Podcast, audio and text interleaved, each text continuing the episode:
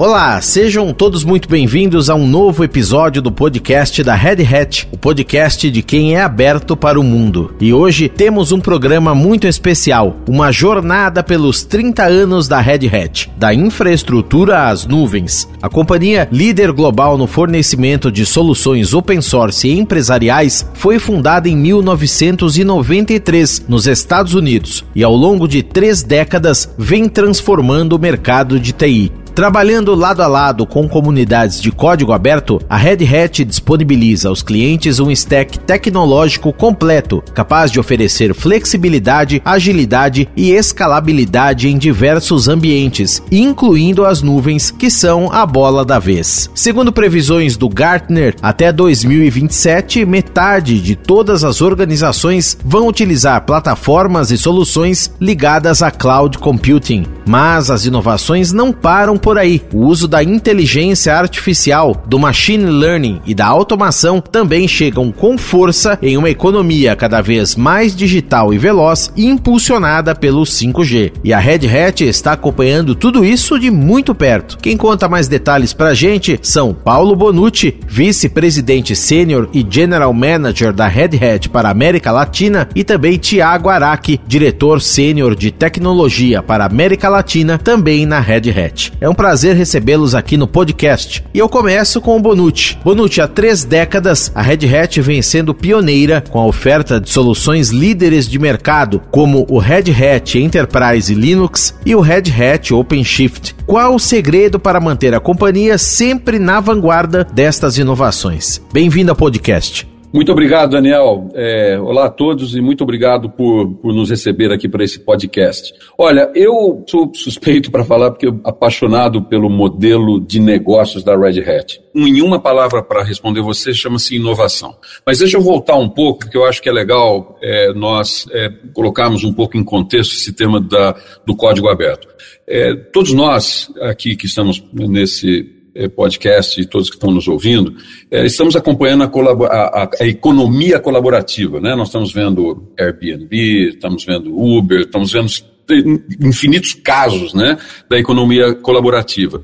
Nós, na área de software, fizemos isso, ou a Red Hat fez, eu não estava aqui, há 30 anos atrás. Fez uma grande disrupção na no segmento de software, que muitos, inclusive grandes companhias, acreditavam que isso poderia prejudicar muito o, o negócio de tecnologia, o negócio de desenvolvimento de software. Ao contrário, por que, que prosperou? Por que, que deu certo? Porque, como o próprio nome diz, é código aberto e a, a, capacidade de inovar é muito mais rápido quando você tem mais colaboração, quando você tem mais participação para soluções de problemas, inclusive problemas complexos. Então, esse modelo de desenvolvimento de software de código aberto, ele pressupõe que você tem comunidades, indivíduos, empresas, universidades participando de uma solução é, de negócio através do software. E isso eu acho que é, mostrou para o mundo que, né, desde, a, desde o segmento de tecnologia de software, mas até para essas economias colaborativas, que ser aberto está aberto para trazer e atrair as melhores é,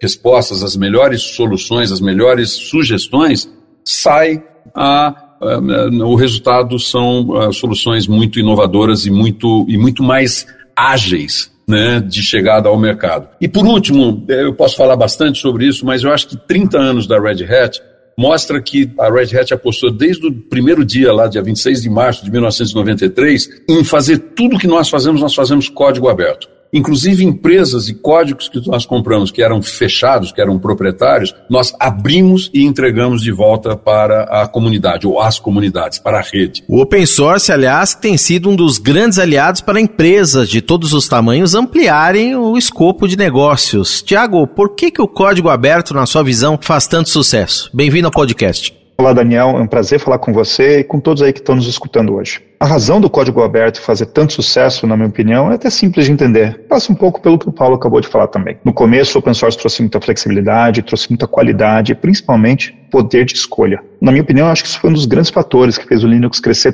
tanto, tão rápido e hoje ser tão prevalente no mercado. Só que é importante dizer, o open source ele não parou aí, ele fez muito mais coisas. Principalmente quando mais pessoas, mais empresas, mais institutos de pesquisa começaram a participar das comunidades open source, contribuindo com ideias, com soluções, com diferentes perspectivas, diferentes experiências. Isso, obviamente, trouxe muita inovação na tecnologia e fez com que o desenvolvimento de software nesse modelo aberto seja hoje tão importante, tão predominante no mercado. Mas, na minha opinião, mais do que isso, essa é para mim a parte mais interessante, o open source também ensinou como as empresas têm que operar para gerar inovação rápida e constante aos seus clientes especialmente agora, né, num mundo tão incerto, tão volátil que nem o nosso. E eu digo isso porque muito do que nós conhecemos hoje como cultura aberta, é, os modelos de trabalho mais colaborativos, mais ágeis, mais transparentes, surgiram foram adotados primeiro nas comunidades open source e agora estão caminhando para ser incorporados cada vez mais nas empresas. E Bonucci, o código aberto se expandiu tanto Tiago colocou muito bem aí, que chegou também às nuvens. Nuvem híbrida, por exemplo, é um dos principais conceitos impulsionados pela Red Hat, assim como os serviços gerenciados de nuvem.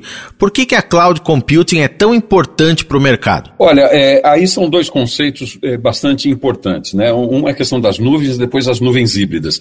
As nuvens públicas, elas fundamentalmente estão construídas é, com infraestrutura ou sob uma infraestrutura open source. Não, não necessariamente da Red Hat, mas um conjunto de soluções open source. Por quê? Porque o open source conseguiu, além de tudo isso que o Tiago falou super bem, eu comentei um pouquinho na minha, na, na minha abertura, é, é, ela conseguiu demonstrar que escalar e dar conta da capacidade de processamento de altíssimos volumes é mais, é mais é, factível fazê-lo é, sob uma plataforma open source. E a questão de custos, o Tiago falou agora há pouco. Se você tivesse que empilhar ou colocar é, centenas de software, camadas de softwares, camadas com hardwares e tudo isso para comportar uma aplicação de negócio ou poucas aplicações de negócio, isso não se sustentaria é, economicamente.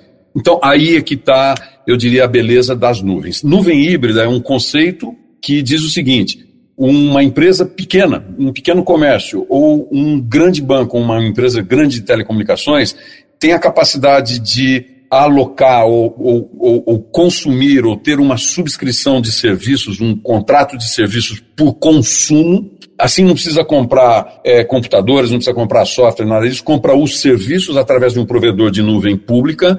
Mas se essa pequena empresa ou essa grande corporação quiser manter uma uma parte das suas aplicações na nuvem pública, porque ali tem uma questão econômica, uma questão de escalabilidade, ou qualquer seja ela é, de interesse para essa empresa, mas também se ela quiser manter uma parte dela nos recursos computacionais da própria empresa, isso é híbrido. Você consegue ter on-premise, né, dentro da empresa, ou na nuvem pública, ou em múltiplas nuvens e mover esse workload. Isso aí tem um conceito por trás de tudo isso, super legal, Daniel. Durante anos, as empresas, nós, indivíduos, nós tínhamos o, o, o famoso chamado lock-in. Nós ficávamos dependentes de um ou de dois ou de muito poucos fornecedores de tecnologia. E demorava anos para você fazer qualquer migração. Não estou exagerando, anos para você fazer qualquer projeto de migração, de evolução, de modernização. Então, hoje você consegue fazer isso em minutos. Você consegue mover essas aplicações nessa, nesse conceito da nuvem múltipla ou desse hybrid cloud.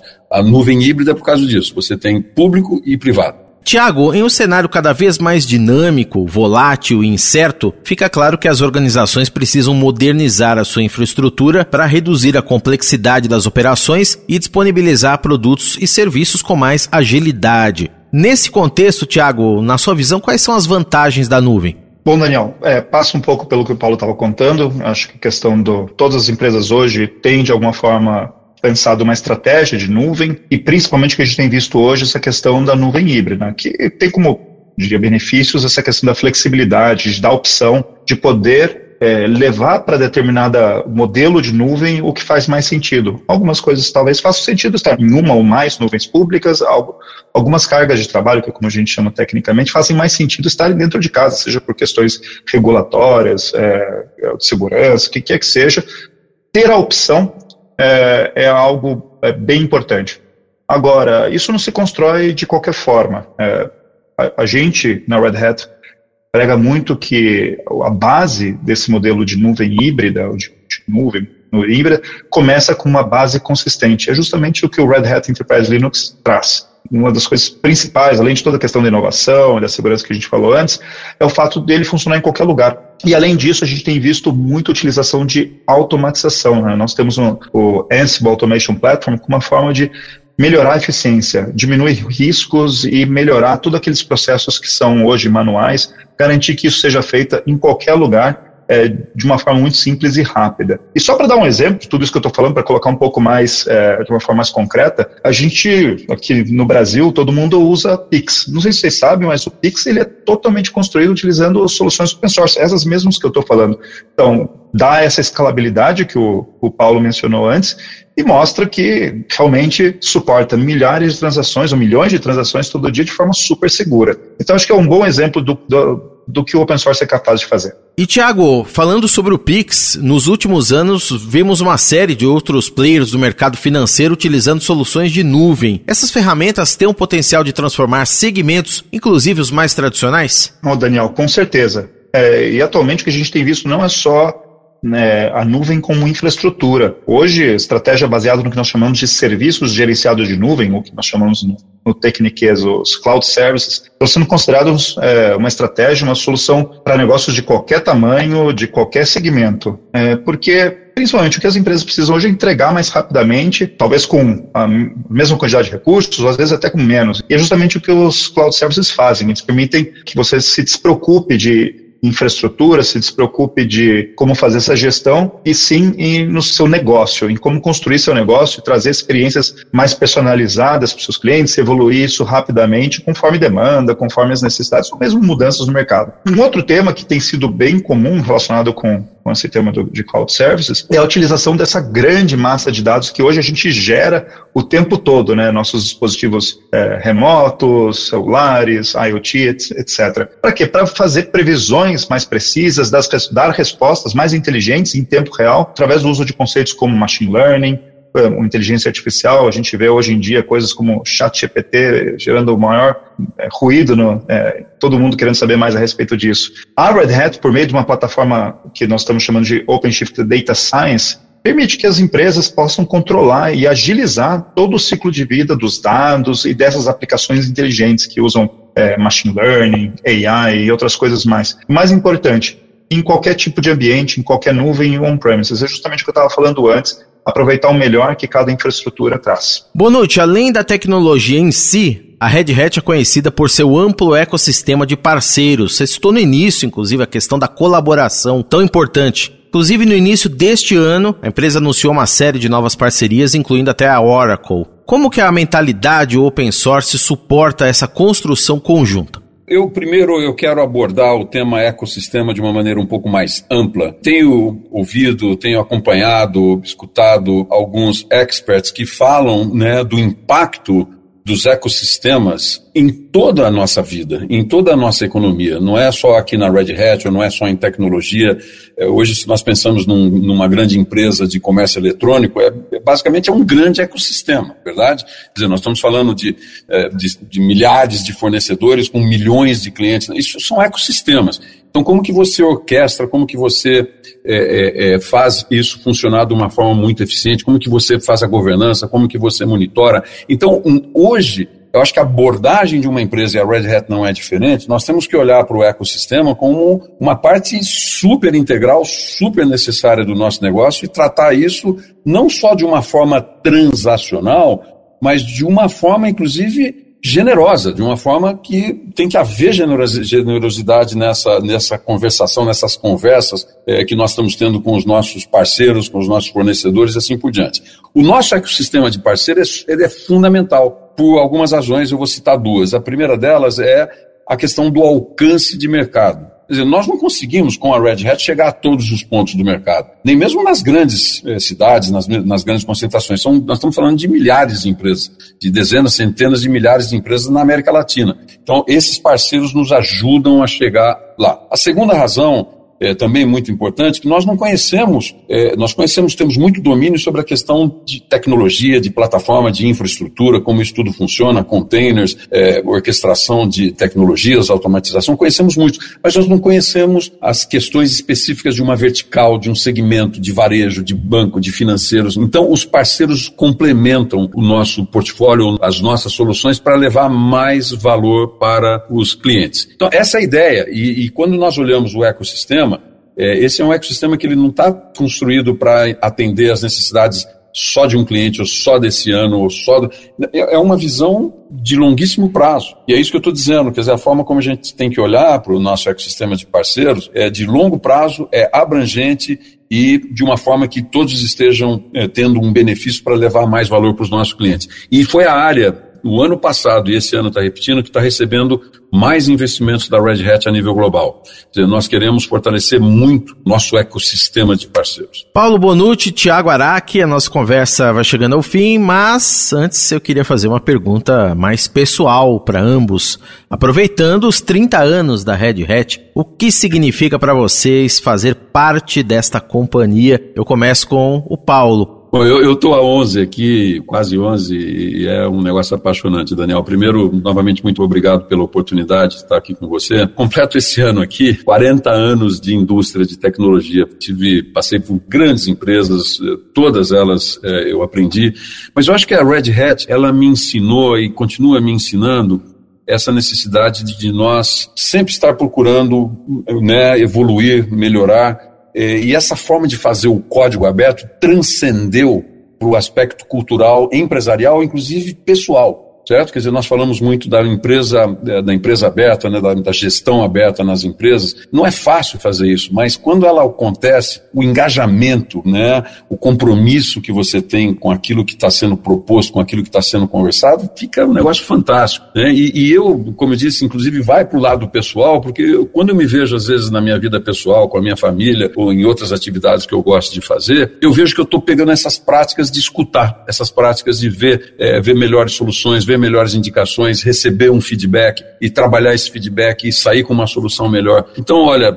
está sendo um momento super legal da minha vida profissional e da minha vida pessoal. E, Thiago, para você, esses 30 anos, o que, que significa fazer parte de uma companhia tão inovadora como a Red Hat? Olha, Daniel, é, para mim, compartilho dessa, desse sentimento do Paulo, é um grande privilégio. É, eu tenho 10 anos de Red Hat, antes disso já conheci e respeitava muito a Red Hat pelo Linux, né, pela liderança e, e pela qualidade desse, do software, da tecnologia que ela trabalha. Mas queria comentar assim que nesses 10 anos, sempre entrando no escritório da, da Red Hat, tem um quadro lá, em vários escritórios da Red Hat tem um quadro que é uma citação que, que é, é popularmente atribuída ao Gandhi é, e que fala assim, primeiro eles te ignoram, depois eles riem de você, depois eles lutam com você e depois você ganha. E isso acho que resume bem o que foi essa história da Red Hat, de começar o open source ainda era algo que ninguém levava a sério, que é, depois as pessoas começavam a combater, dizendo não, que isso aqui é um câncer, que esse negócio é, é, é ruim para a indústria. Depois começou essa competição de verdade, as pessoas viram, olha, realmente o open source faz sentido. Depois a Red Hat, realmente hoje o open source, a Red Hat é um, é um grande líder desse mercado. E eu vivi boa parte dessas situações aqui dentro de casa, dentro da, da Red Hat, é algo